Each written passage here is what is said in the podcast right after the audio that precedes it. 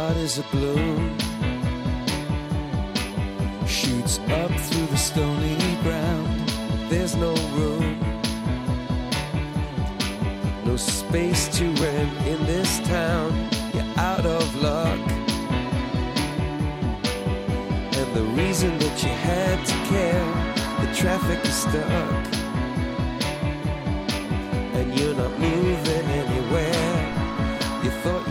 Comienza en Radio María Sexto Continente,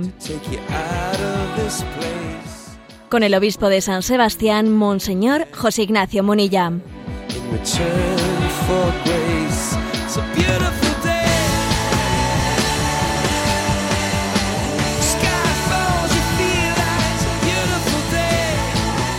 Un cordial saludo a todos los oyentes de Radio María. Un día más, con la gracia del Señor, proseguimos este programa de Sexto Continente que lunes y viernes realizamos en esta bendita radio de nuestra Madre, Radio María. Bueno, eh, una palabra, vais a permitir que la entradilla de hoy sea una palabra que haga referencia al lugar desde el que hacemos este programa, que sabéis que es San Sebastián, que esta semana, el 20 de enero, pues bueno, pues antes de ayer vivió su festividad, San Sebastián. Y además es que mañana, mañana, pues se inaugura en esta ciudad de San Sebastián eh, el año de la capitalidad europea, que este año pues lo ostenta San Sebastián junto con un, eh, pues una población de Polonia que se llama Wrocław, que es la antigua Breslavia. Eh, después sabéis que ese tipo de concursos que se hacen, bueno, pues se hacen unas elecciones, finalmente pues fue San Sebastián y esta otra localidad de Polonia las que pues en este año 2016 pues eh, ostentan eh, este título de la capitalidad europea y la ciudad y las dos ciudades pues están llenas en una programación de actos culturales también destinados especialmente a acoger muchos visitantes etcétera y bueno, pues a la sombra de San Sebastián, eh, en esta semana de San Sebastián, de nuestro santo patrono, se inaugura este año de la capitalidad europea. Una palabra, permitidme, para decir que mm, no existe, igual que no existe una fe, una verdadera fe, que no se, se hace cultura, decía San Juan Pablo II, una fe que no se hace cultura es una fe no suficientemente acogida, porque la fe no es algo meramente interiorista, no, no, se expresa en una cultura. También una cultura, una expresión cultural que corta sus raíces religiosas es una falsa cultura. ¿eh? Todos somos conscientes de que nuestra cultura, eh, decía nuestro Papa emérito Benedicto XVI, nuestra cultura europea ha nacido del encuentro entre Jerusalén, Atenas y Roma, del encuentro entre la fe en el Dios de Israel, la razón filosófica de los griegos y el pensamiento jurídico romano. O sea, la fe, la cultura europea nació de este encuentro de Jerusalén, de Atenas y de Roma. Por lo tanto, hacer una expresión cultural sin sus raíces religiosas, pues es, es una falsa cultura. Y de hecho, en la Biblioteca Nacional de París, un ejemplo pongo, ¿eh? Eh, lo digo porque es que este en concreto está estudiado y se podría hacer también de la de Madrid, estoy convencido. Pero bueno, en la Biblioteca Nacional de París, pues espejo fiel de la cultura occidental, el nombre de Jesús es el segundo nombre en el número de fichas en la biblioteca. El segundo nombre. ¿Y sabéis cuál es el primero? El primer nombre eh, que tiene más fichas ¿no? en la Biblioteca Nacional de París. Pues el, nombre que tiene más fichas es Dios. Y el segundo es Jesús. Eso es la expresión de la Biblioteca Nacional de París. Por lo tanto, hacer una expresión cultural que ocultando o cortando o ignorando sus raíces religiosas, pues es una, es una falsa cultura. La Iglesia quiere también hacer su ejercer su diaconía, ¿eh? diaconía, su servicio, su servicio de la cultura. Pues porque el posmodernismo, alguien dijo que es la cultura fragmentada y desorientada, y el cristianismo, pues, ilumina eh, la cultura para, para que sea pues para que sea no fragmentada, sino para que tenga una visión de totalidad, de conjunto, y no para que esté desorientada, ¿no? sino para que sepa, sepa reconocer cuál ha sido el norte, el norte de nuestras raíces, raíces culturales. Bueno, pues os pido también que, que oréis para que este año de la capitalidad cultural, en el que también la Iglesia, nuestra diócesis de San Sebastián, bueno, pues está haciendo sus pequeños pasitos muchas veces por nuestra cuenta, ¿no? Eh, pues para para que también el nombre de Cristo sea orientador del norte también a nuestra cultura, para que podamos ser fecundos en medio de este testimonio ante tantas personas que nos puedan visitar. Bueno, y que estáis invitados, por supuesto, ¿eh? a visitar esta ciudad de San Sebastián a lo largo de este año 2016, año de la capitalidad europea. Bueno, pues nos encomendamos en este programa a nuestro santo patrono San Sebastián y lo realizamos, este programa de Sexto Continente, a través de una cuenta de Twitter que tiene el nombre de arroba obispo Monilla, a través de un muro de Facebook que lleva mi nombre personal de José Ignacio Monilla, a través de una cuenta de correo electrónico sextocontinente arroba radiomaria.es. Bueno, pues este es un programa que nos quiere pues conectar con todos vosotros para que entre todos aquí hagamos un programa. ¿eh? Yo, pues mira, pues le pongo voz, le pongo voz, pero francamente me siento muy acompañado, muy sostenido por todos vosotros. Bueno, pues he dicho que esta semana ha sido la semana de nuestro santo patrono y voy a comenzar la reflexión em, precisamente por una cosa que, por un tema clave, y valga la redundancia, por un tema clave que abordé en la homilía del día de San, Sebastián. Cuatro claves de la felicidad. ¿eh? Cuatro claves de la felicidad. Porque comenté en la homilía del día de San Sebastián que es una paradoja. Que es una paradoja que, que nosotros, que, pues que Europa, que nuestro entorno, ¿no? sea pues una sociedad del bienestar que es vista, ¿no?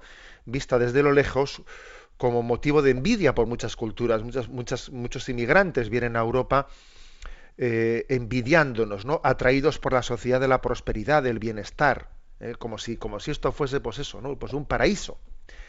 Y sin embargo, los que estamos aquí sabemos que no es oro todo lo que reluce y sabemos que nuestro grado de felicidad es con frecuencia inferior al de otros pueblos menos ricos que nosotros, que nos envidian muchos misioneros y cooperantes que trabajan en lugares lejanos, pues dan testimonio de esta paradoja, que la felicidad de los pueblos más humildes nos cuestiona, nos interpela. La felicidad y la renta per cápita no son dos conceptos que vayan de la mano, ¿eh? No van de la mano. No es verdad que, ¿eh? que la felicidad y la renta per, per cápita sean dos conceptos pues que estén unidos. No, no lo están.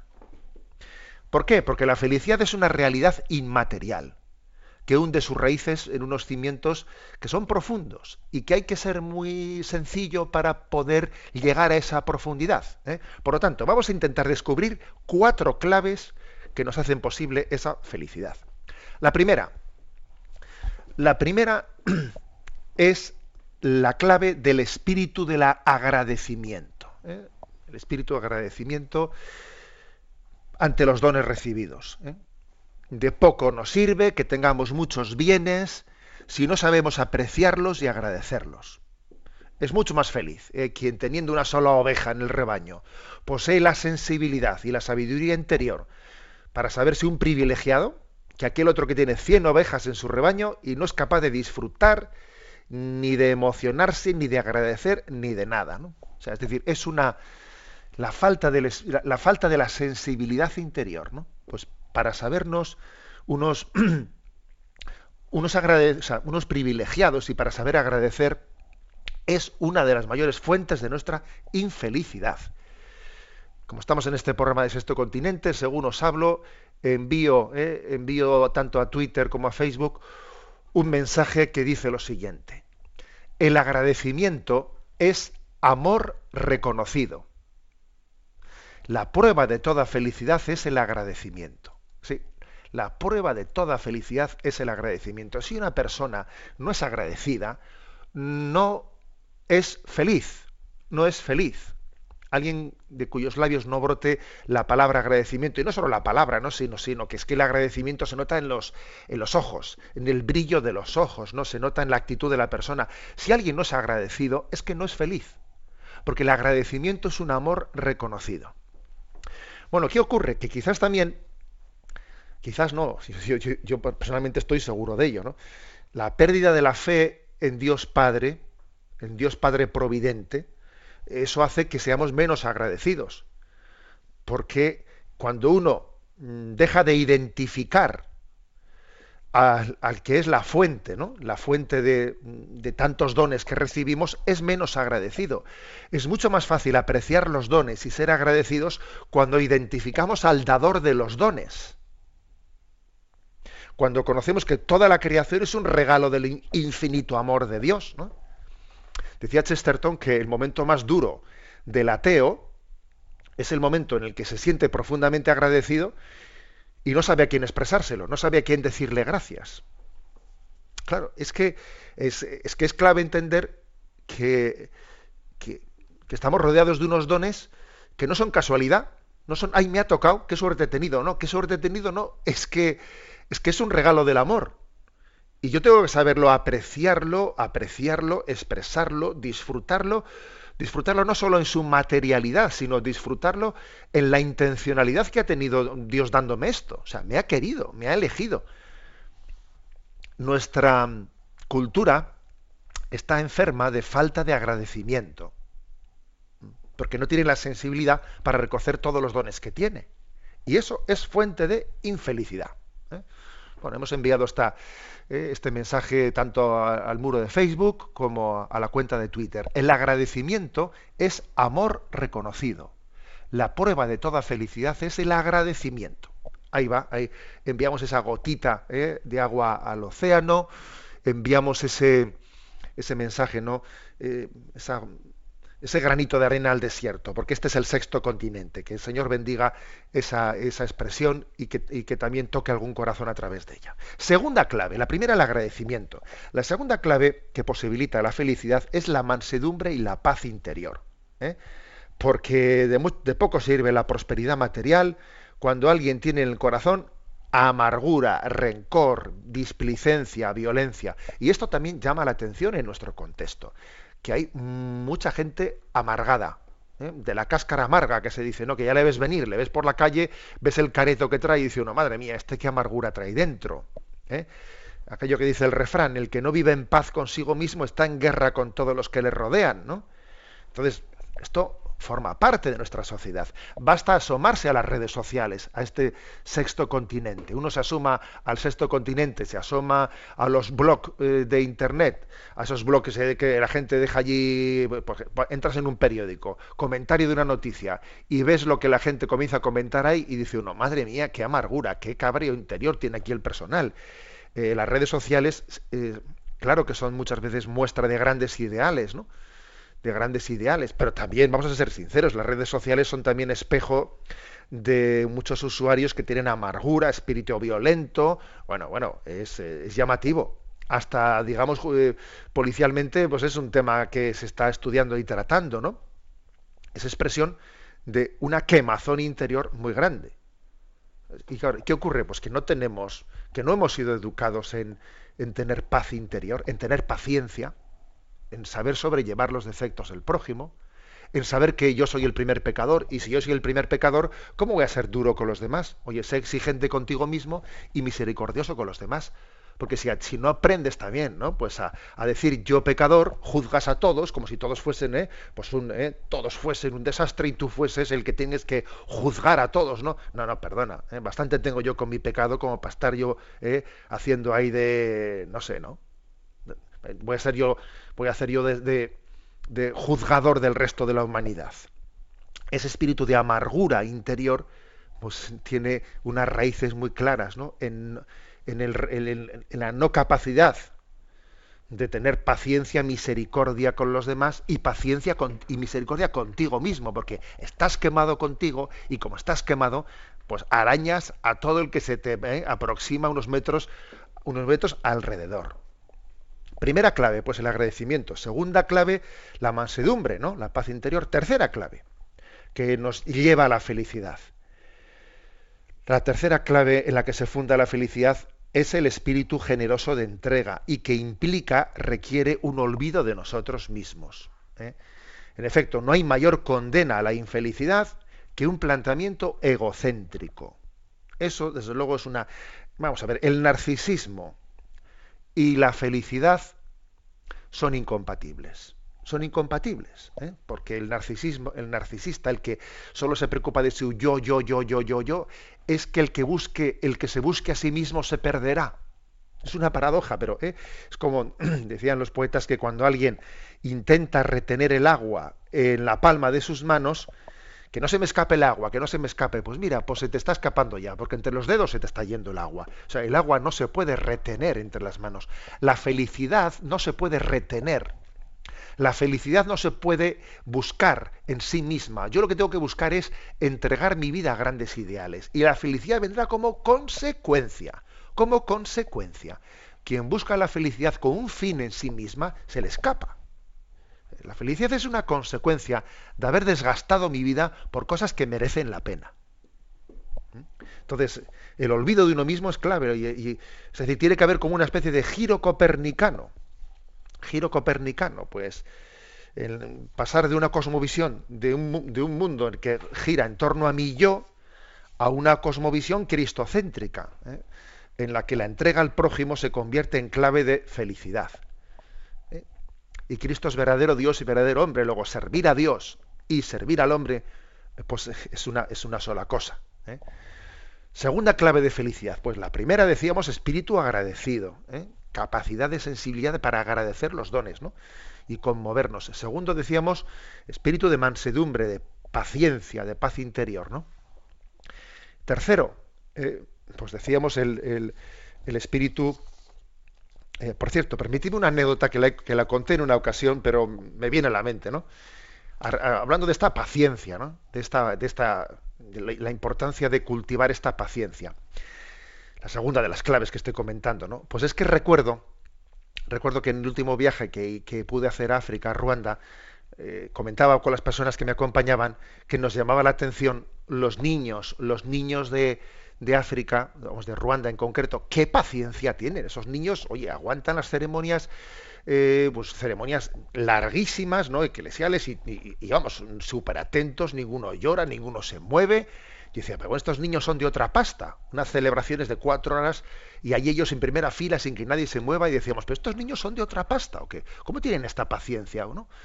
Y en el, en el avión de vuelta, pues estaba, la, estaba el vuelo, un avión bastante grande, pues la mayor, la mayor parte de las, o sea, el 99%, iba a decir casi, de los que estaban en ese vuelo eran de raza negra, ¿no? Y estábamos sentados y había un niño, pues un niño de poquísimos días o semanas o, meses, que estaba, pues, eh, que tenía un, un, lloro, un lloro de esos incontenibles, que lloraba de una manera rabiosa, rabiosa, y su madre no podía hacerle callar. Y le dije yo a mi acompañante, le dije, le digo, ¿qué te juegas que ese niño que está llorando, que la madre está pasando un apuro, que no puede callar, ¿qué te juegas que ese niño es europeo? Que no es un niño africano. Joder, aquí todos son negros y tal. Bueno, bueno, vamos a verlo. Nos dimos un paseo por el pasillo y en efecto, ahí nos, encontramos con una madre alemana que no podía callar a su niño. Dijo, no, es que los niños africanos no lloran así. Es que es curioso que tenemos, que nosotros hemos, eh, nuestra capacidad de tolerancia al sufrimiento, pues es muy inferior que la que tiene, eh, que la que tiene alguien africano. Por lo tanto, claves de felicidad. El espíritu agradecido. Segundo, eh, pues el, la mansedumbre, la paz interior, la paciencia. ¿eh? Tercero, el espíritu generoso de olvido de uno mismo. Y el cuarto, y la última clave, pues hombre, pues una clave que es fundamental, ¿no? Que es la experiencia del amor incondicional, que eso funda tu vida. ¿Esto, que, esto en qué se traduce? Experiencia de una familia en la que yo he sido amado incondicionalmente. Eh, la psicología contemporánea llega a la conclusión de que este es el factor más determinante y que condiciona claramente todo lo demás. ¿eh? Todo lo demás. O sea, la clave, la clave de nuestra felicidad interior está en haber sido amados incondicionalmente. ¿eh? Porque, como decía Aristóteles, el ser humano antes es miembro de una familia que miembro de una sociedad. El ser humano es naturalmente, más conyugal que civil, que civil. ¿eh? Y, aquí es donde nos la jugamos, ¿no? Por eso ¿eh? hay que decir que uno de los mayores dramas que provoca la infelicidad en nuestra sociedad es la ruptura matrimonial, la ruptura de las familias, ¿no? Así como la crisis de valores que gira en torno a la familia. Recordáis que en Navidades, en uno de los programas, insistí eh, pues en, uno en un pensamiento que os dije que había tenido especial incidencia en las redes sociales, ¿no? que cité a Chesterton el día de la Sagrada Familia, eh, eh, cité a Chesterton con un pensamiento suyo que decía, hay padres, hay padres tan preocupados de dar a sus hijos lo que ellos no tuvieron, que se olvidan de darles lo que sí tuvieron. Y esto es un drama, ¿eh? Claro. Que mi hijo, que mi hijo tenga de todo, que mi hijo tenga de todo. Si tú procura de darle a tu hijo lo que tú tuviste, los valores espirituales que tuviste. Eso es lo primero, ¿no? Hay padres tan preocupados de dar a sus hijos lo que ellos no tuvieron, que se olvidan de darles lo que sí tuvieron. Tal vez por esto, ¿eh? entre otras cosas, podamos explicar por qué no siempre coincide la renta per cápita y el grado de felicidad. ¿Mm? No siempre coincide la renta per cápita y el grado de felicidad. Porque es que faltan unas claves básicas, ¿no?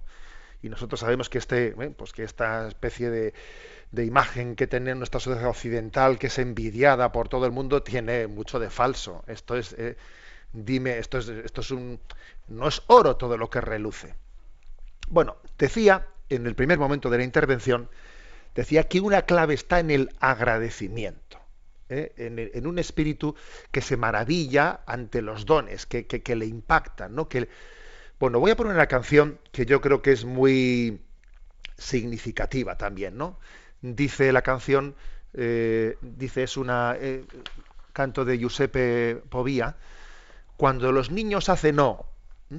¿A qué se refiere cuando los niños hacen no? Bueno, un niño le, impacta, ¿no? Pues le impacta ver nevar, le impacta, le impacta ver, ver la naturaleza, ver un animalito, ver, ver las flores, ¿no? Ver, y el niño hace un oh de, admiración, ¿no? Lo más dramático que nos puede suceder es que perdamos la capacidad de admiración, que perdamos la capacidad de decir oh admirativamente. Lo más dramático, dramático que nos puede pasar es que cambiemos el O de admiración por el va escéptico. Va, vaya tontería, va, eso ya lo eso ya lo conozco, va, no sé qué. El paso del O de admiración al va escéptico es un retrato del envejecimiento de un corazón que se corrompe, que no ha entendido que está rodeado de los bienes de Dios, que Dios te quiere, que te mima, que te cuida, y tú eres un desagradecido. Ojalá, ¿no? Volviésemos a nacer de nuevo y cambiásemos nuestro va escéptico por nuestro oh de, admiración. Por eso Jesús dijo, si no os hacéis como niños, no entraréis en el reino de los cielos, porque el espíritu de un cristiano está en reconocer la fuente de los dones. ¿eh? Vamos a escuchar este canto cuando los niños hacen no, al mismo tiempo que, pues, que vamos difundiendo ese, ese mensaje ¿no? que acabamos de enviar a las redes en este programa que dice que el agradecimiento es amor reconocido. La prueba de toda felicidad es el agradecimiento. Escuchamos esta, esta canción. Cuando los niños hacen oh, a un ratoncito. Cuando los niños hacen oh, hay un perrito. Si hay una cosa que ahora sé que yo jamás volveré a ver. Un lobo negro que da un besito a un corderito. Todos los niños hacen, oh, dame la mano, porque me dejas solo. Sabes que solo no podré, sin ese alguien ninguno llegar a ser un hombre. Por un muñeco, un robot, bot, bot, una pequeña discusión con un dedito y con un grito, al menos ellos ¿eh?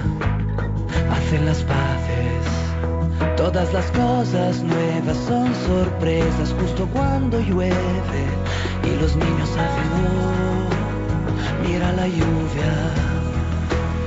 Cuando los niños hacen oh, qué maravilla, qué maravilla. Dime entonces qué tonto soy, qué soy me siento estúpido porque yo ya no sé hacer ni hacerlo todo como me pilla. Porque los niños no tienen pelos ni en la barriga ni en la lengua.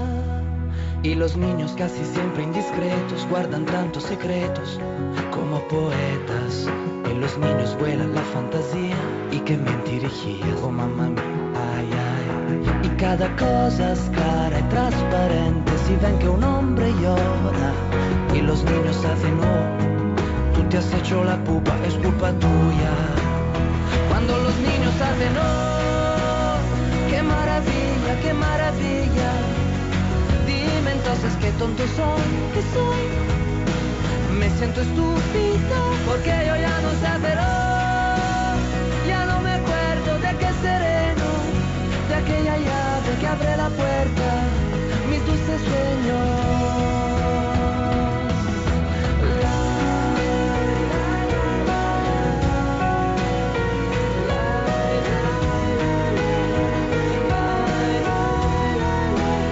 Si los cretinos hacen, si los cretinos hacen, si los cretinos hacen, ¡boh! todo queda igual. Y si los niños hacen, oh, basta la vocal, me siento estúpido. Y si los hombres dicen no, ah, yo pido asilo, yo pido asilo. Como los niños, yo quiero ir gateando. Cada uno es perfecto. Igual el color. Viva los locos que han entendido que es el amor.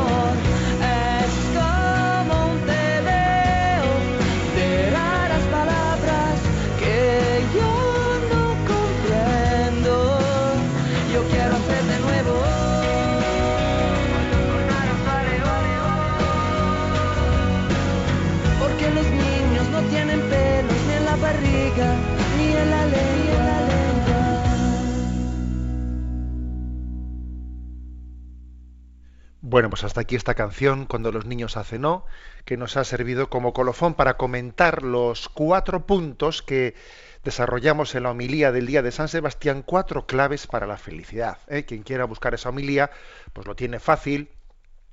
Si teclea en ticonfío.org, que es la página personal ¿eh? En la que suelo colgar todas las cosas, eh, allí también está el acceso al a los canales de de en el que podéis escuchar aquí los programas de Radio María, eh, las homilías, eh, otras charlas, también los vídeos de YouTube y también las, char- las charlas escritas, me refiero a las homilías escritas. Todo está colgando en la página web que es enticonfío.org. En ti confío todo seguido. En ticonfío.org, ahí lo encontráis. Bueno, pues vamos a dar un pasito más. Después de haber hablado de las cuatro claves de felicidad, un poco en consonancia con la anterior, voy a hablar, también me voy a servir de un artículo que apareció en una página, en estas páginas de evangelización que tenemos en este sexto continente eh, digital, que es Aleteya, que es una de las páginas pues mejores también, ¿eh? Aleteya, el día 17 de este mes publicó un artículo sobre señales de madurez. ¿Qué señales? Eh, Antes he hablado de claves de felicidad, ¿no? ¿Qué señales hay de madurez emocional, de madurez? Bueno, pues mm, ahí el artículo señalaba siete, yo voy a ser, voy a resumir más, las voy a resumir a cinco, porque creo que son resumibles y las voy a decir un poco eh, a mi manera, porque es importante, ¿no? Creo que es importante que nos vayamos tomando el pulso a nosotros mismos sobre, estamos llamados a crecer. Dios quiere, Dios nos quiere como somos. Pero nos sueña distintos, nos sueña santos. Y los sueños de Dios, a diferencia de los nuestros, se realizan. Y Dios está empeñado ¿no? en que ese proyecto suyo de santidad para nosotros se complete. Que el que comenzó en ti la obra buena, él mismo la lleve a término. No vale decir, yo soy así, yo es que yo soy así. Un momento, o sea, es que el Señor te- nos, llama al crecimiento, nos llama a la madurez. ¿no? Es verdad que nos quiere como somos, nos, nos, nos acepta ¿eh? y nos quiere plenamente, pero al mismo tiempo nos llama, ¿eh? nos llama a la santidad. Por eso, señales de madurez, que en el fondo no queremos únicamente eh, hacer diagnósticos, sino queremos también con ello iluminar cómo crecer, cómo crecer. Vamos a ver, la primera señal de madurez es mm, tener, eh, pues, saber abrirse a la relación con los demás de una manera equilibrada. O sea, ser de carácter abierto, equilibradamente abierto. ¿eh? Supongo que muchos conocéis lo que, eh, pues aquello de la ventana de Yoari, ¿no? Pues en la que se expresaba, pues que, que una persona tiene como cuatro dimensiones, ¿no? La dimensión de lo que yo conozco de mí mismo y de lo que los demás conocen de mí mismo. Ese es el yo abierto. También existe algo que yo conozco de mí mismo, pero los demás ignoran. Hoy es mi yo oculto, mi intimidad. ¿eh? También hay cosas que yo no conozco de mí mismo, pero los demás sí las conocen, ¿eh? que es mi yo ciego. Yo qué sé, por ejemplo, si uno es un chulo, él no se da cuenta que es un chulo, pero los que le rodean, vaya que sí los se dan cuenta. Es tu yo ciego, ¿no? Y luego hay otra dimensión que es lo que yo desconozco de mí mismo y lo que los demás también desconocen, ¿no? Que es el yo desconocido, el mundo un poco del, del, del inconsciente, ¿no? O subconsciente.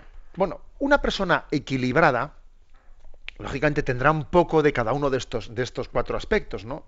Pero una persona, una persona que, que, vaya hacia la madurez, lo lógico, lo lógico es que tenga un yo abierto grande, es decir, que lo que él conoce de sí mismo y lo que los demás conocen de sí mismo sea, sea pues la parte principal de su vida.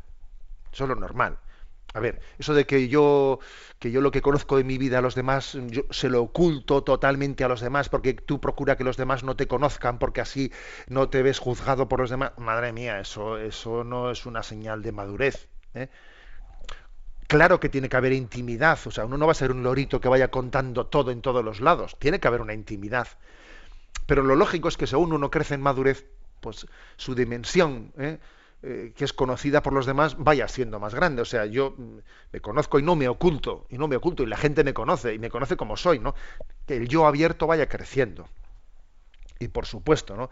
Lo que los demás conocen de mí, lo lógico es que yo también lo conozca, pues porque, porque me, les pida también que me ayuden a conocerme, que me digan, que me, que me hagan correcciones fraternas, que, me, eh, que nos ayudemos unos a otros, ¿no? O sea, que no tenga un yo ciego, un yo ciego, sino que eh, los ojos de los demás me ayuden a mí también a conocerme, ¿no? Bueno, por lo tanto, yo diría que un signo de que caminamos hacia la madurez es que uno va poco a poco creciendo siendo una persona abierta, abierta, no cerrada, no llena de miedos, no a la defensiva, no a la defensiva. Sí, es verdad que con un equilibrio, o sea, con una, con una, prudencia, yo no digo delante de cualquiera cualquier cosa, no sé distinguir los ambientes en los que hay más intimidad, de los que no lo hay, pero lo lógico es ir caminando hacia, hacia esa personalidad pues más abierta, ¿no?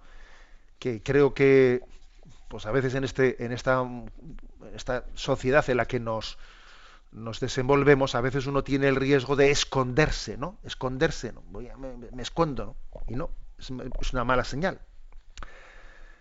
Segundo criterio de madurez emocional. Lograr ¿eh? mirar al pasado con paz y aprendiendo del pasado, ¿no? O sea, aceptar nuestro pasado, reconciliarnos con nuestro pasado, ¿no? Por decirlo de otra, de otra manera. Mirar a los ojos al pasado y que el pasado no lo sintamos no como pues que eso, como una rémora de la que no soy capaz de quitármelo de la cabeza. Mira hay dos errores contrapuestos con respecto a nuestro pasado con respecto a nuestro pasado hay dos errores contrapuestos y los dos son los dos son fatales no uno es el error el error de ignorarlo pretender pretender negarlo hacer como si yo no no, no lo hubiese o sea, no, si no hubiese sucedido esas cosas, ¿no? esos errores profundos que he cometido en mi vida, ¿eh? ignorar el mal hecho es una, un gran, pues una gran equivocación. Pero también es una gran equivocación vivir ¿eh? el, el, mal o los errores del pasado de una manera destructiva, de una manera que no me lo perdono, no soy, o sea, eh, cada vez que pienso en el pasado me siento, me siento destruido. Es un, gran error. O sea, las dos cosas son, son un gran error. Pretender ignorar ¿eh?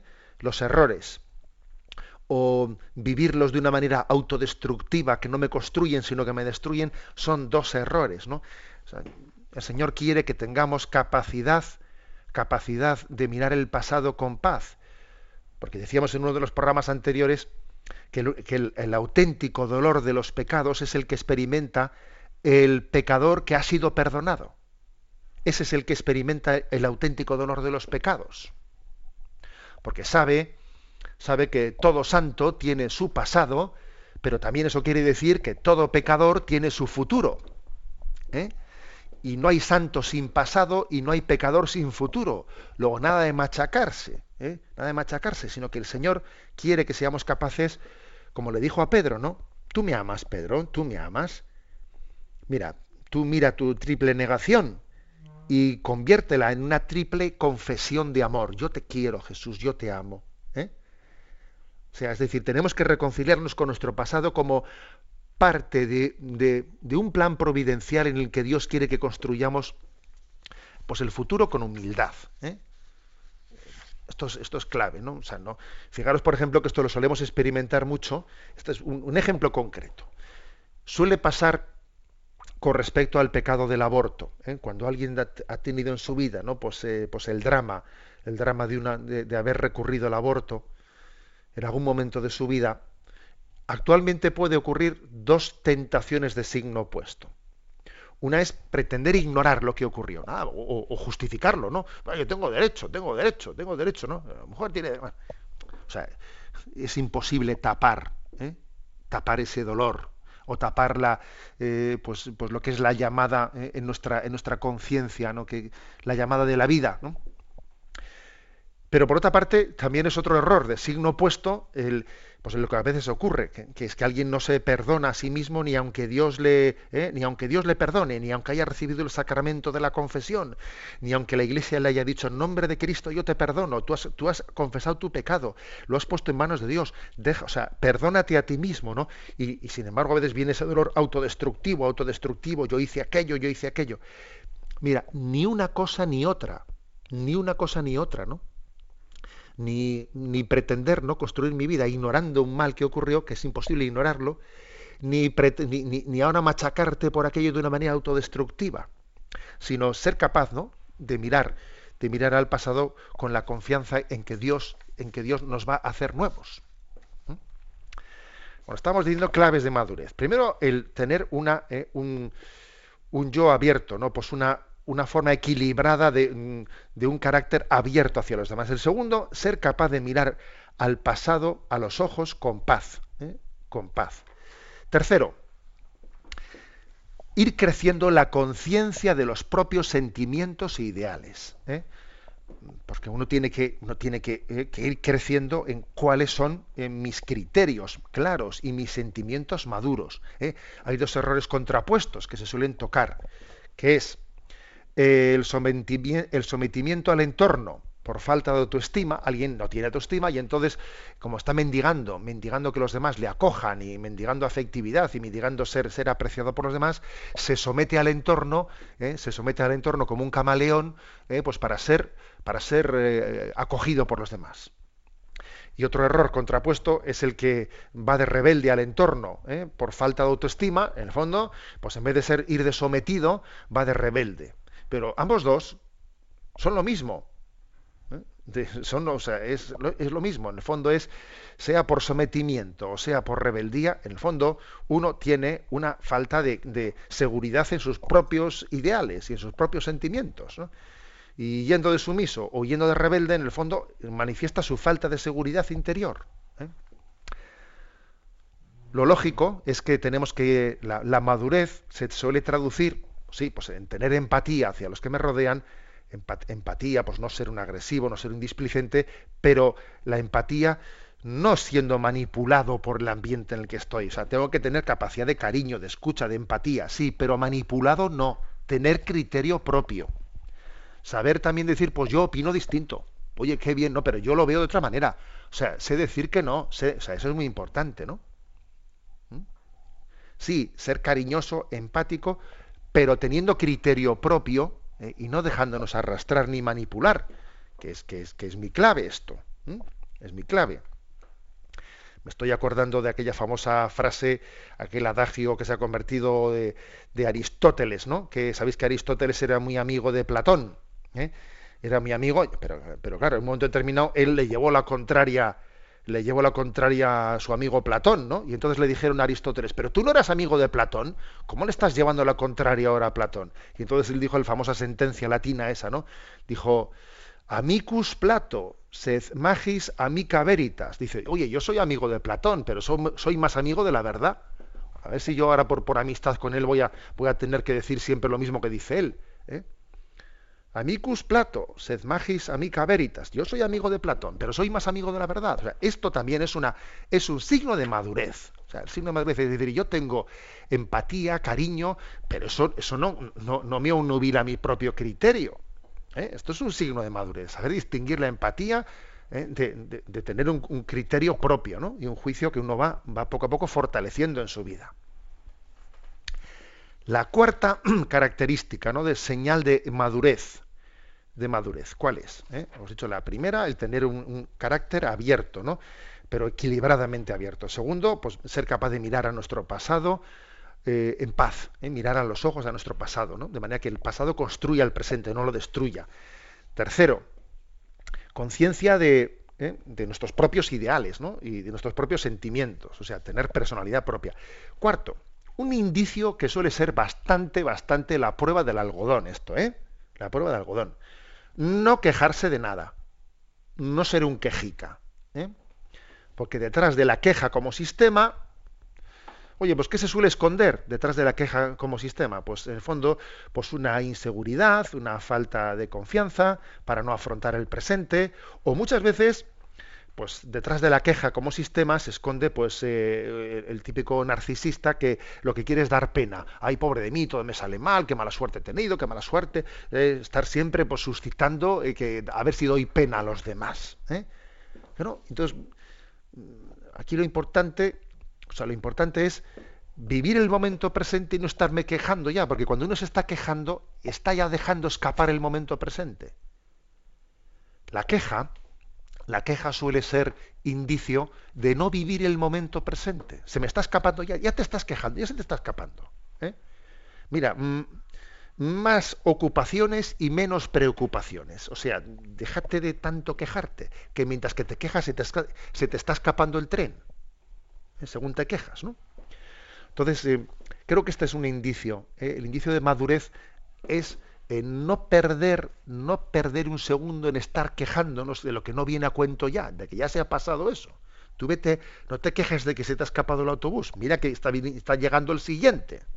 Prepárate para subirte. ¿no? Y por último, el último dice, índice, perdón, ¿no? De, he, puesto, he elegido cinco.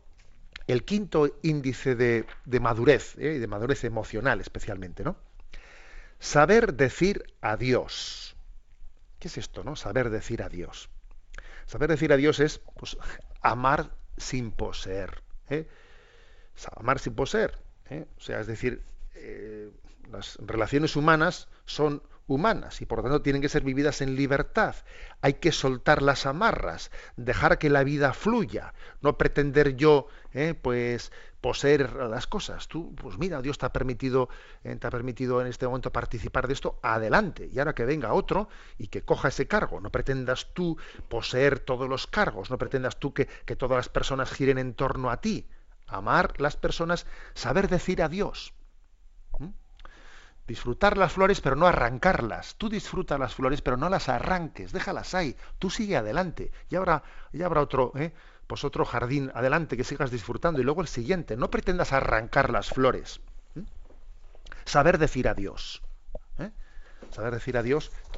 Adiós no es hasta nunca, ¿eh? no, no, es adiós. Dios nos volverá a poner en el camino, hasta que Dios nos vuelva a encontrar en el camino. Yo digo adiós. Y decir adiós es hasta cuando Dios quiera, pero no voy a poseerte, no voy a pretender que las cosas no queden agarradas en mi mano. No, suelta amarras.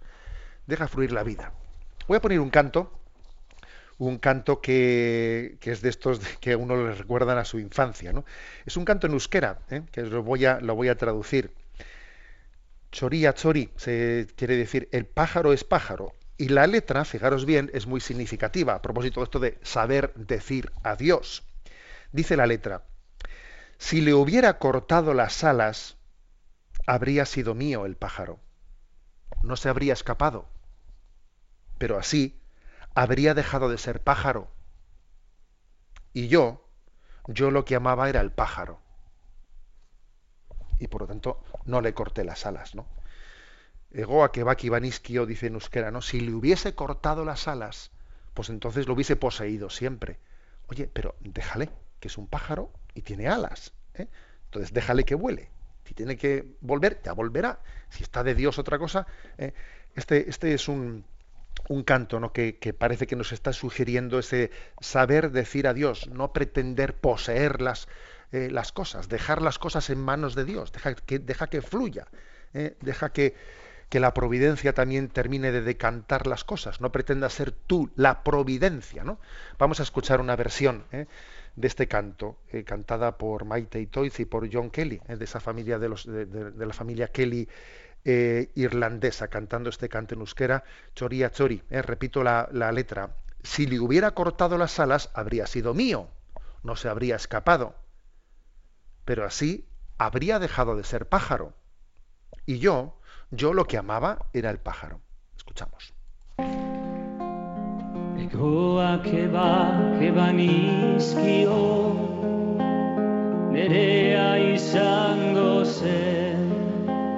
zuen alde gingo Ekoak eba, keba nizkion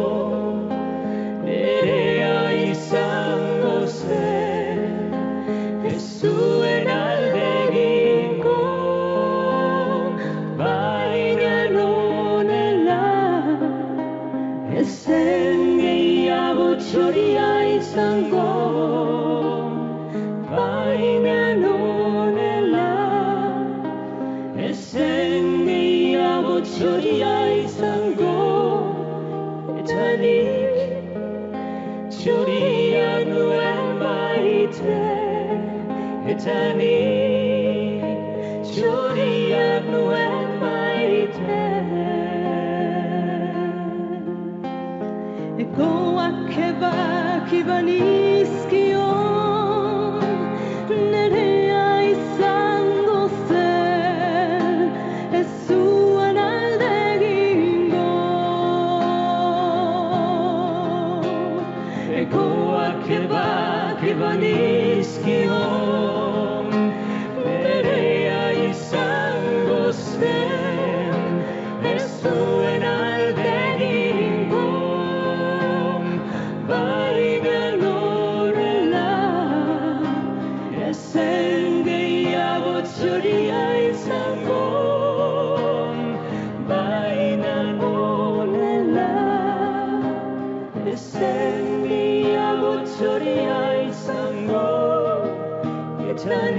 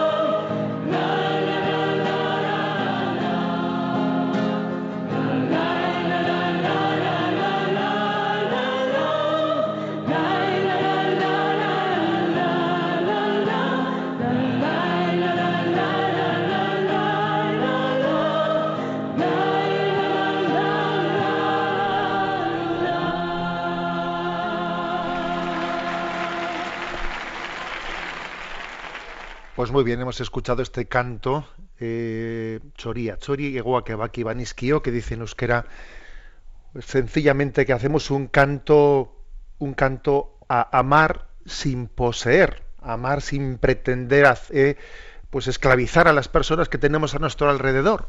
Amamos y confiamos en ella, confiamos en la, en la providencia de Dios, amamos y lo ponemos en manos de Dios y seguimos adelante. Bueno, hemos realizado un programa que aunque sea como siempre brevemente, queremos tener también un momento de, vosotros de interlocución. Por una parte hemos tenido hemos tenido una, una, primera parte sobre cuatro claves sobre la felicidad, que podéis leerlas más despacio en la homilía del día de, de San Sebastián que tenéis en la página enticonfío.org.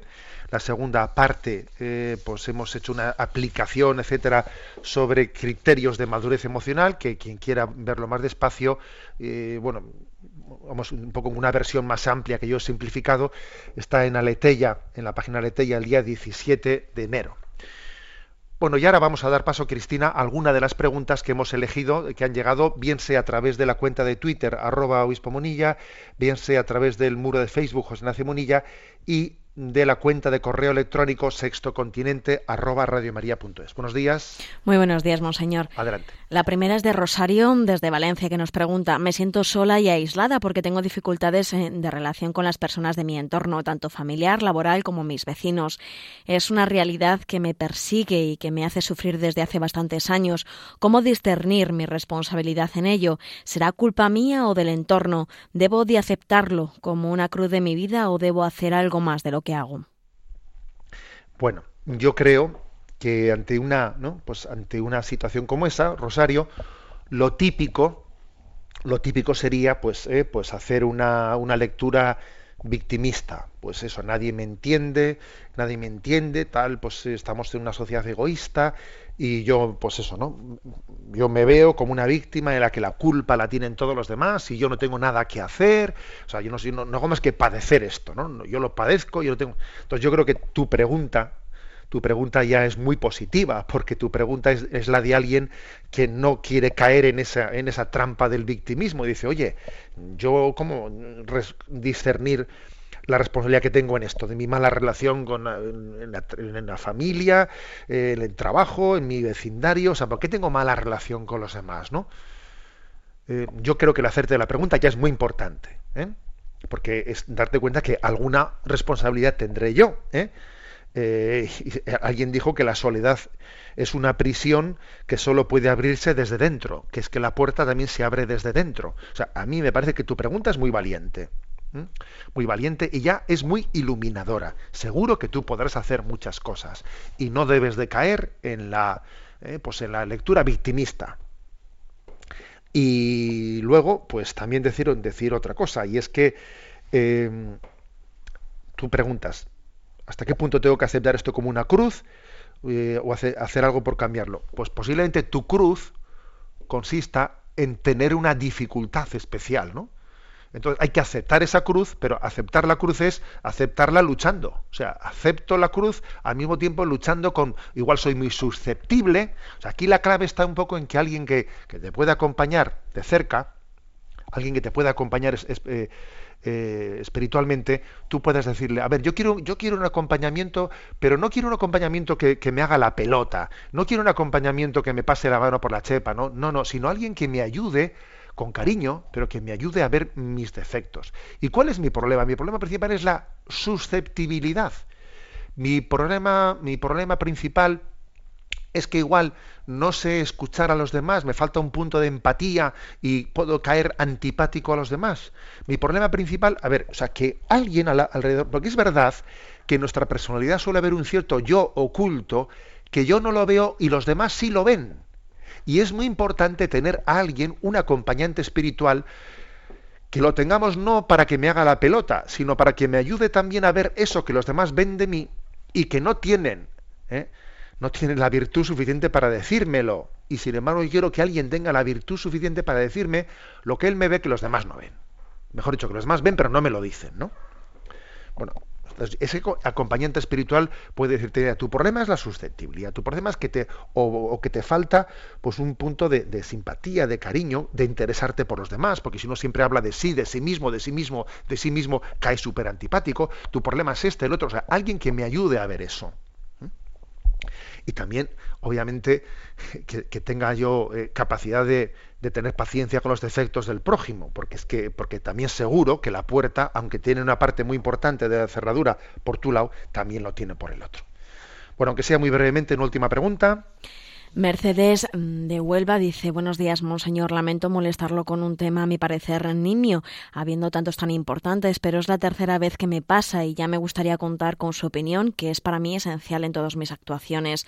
La primera vez fue en Tierra Santa y la segunda en una iglesia de Perú. El otro día, una vez más, alguien me dijo que me quitara en misa la gorra que llevaba. Volví a sorprenderme, pero hice el acto de humildad de hacerlo, más que nada por no quitarle la paz, pero no pude evitar recordarle, ya que es de mi edad que antes nos tapábamos la cabeza a las mujeres para entrar en la iglesia. No quiero hacer comentario de esto, prefiero dejárselo a usted, pero yo también quiero hacer lo correcto en lo más mínimo y por eso le pregunto. Gracias.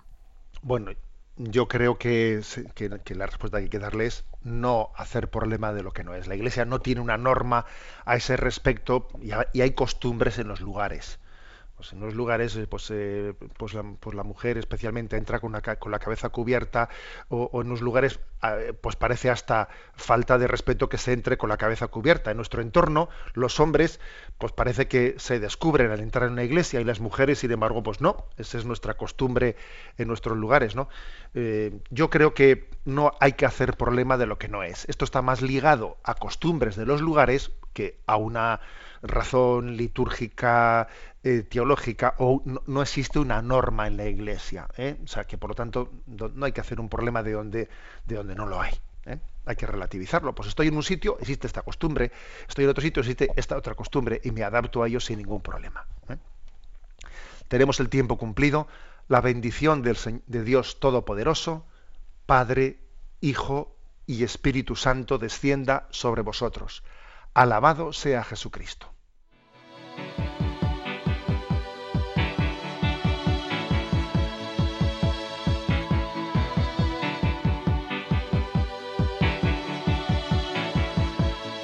There's a blue shoots up through the stony ground. There's no room, no space to rent in this town. You're out of luck, and the reason that you had to care, the traffic is stuck, and you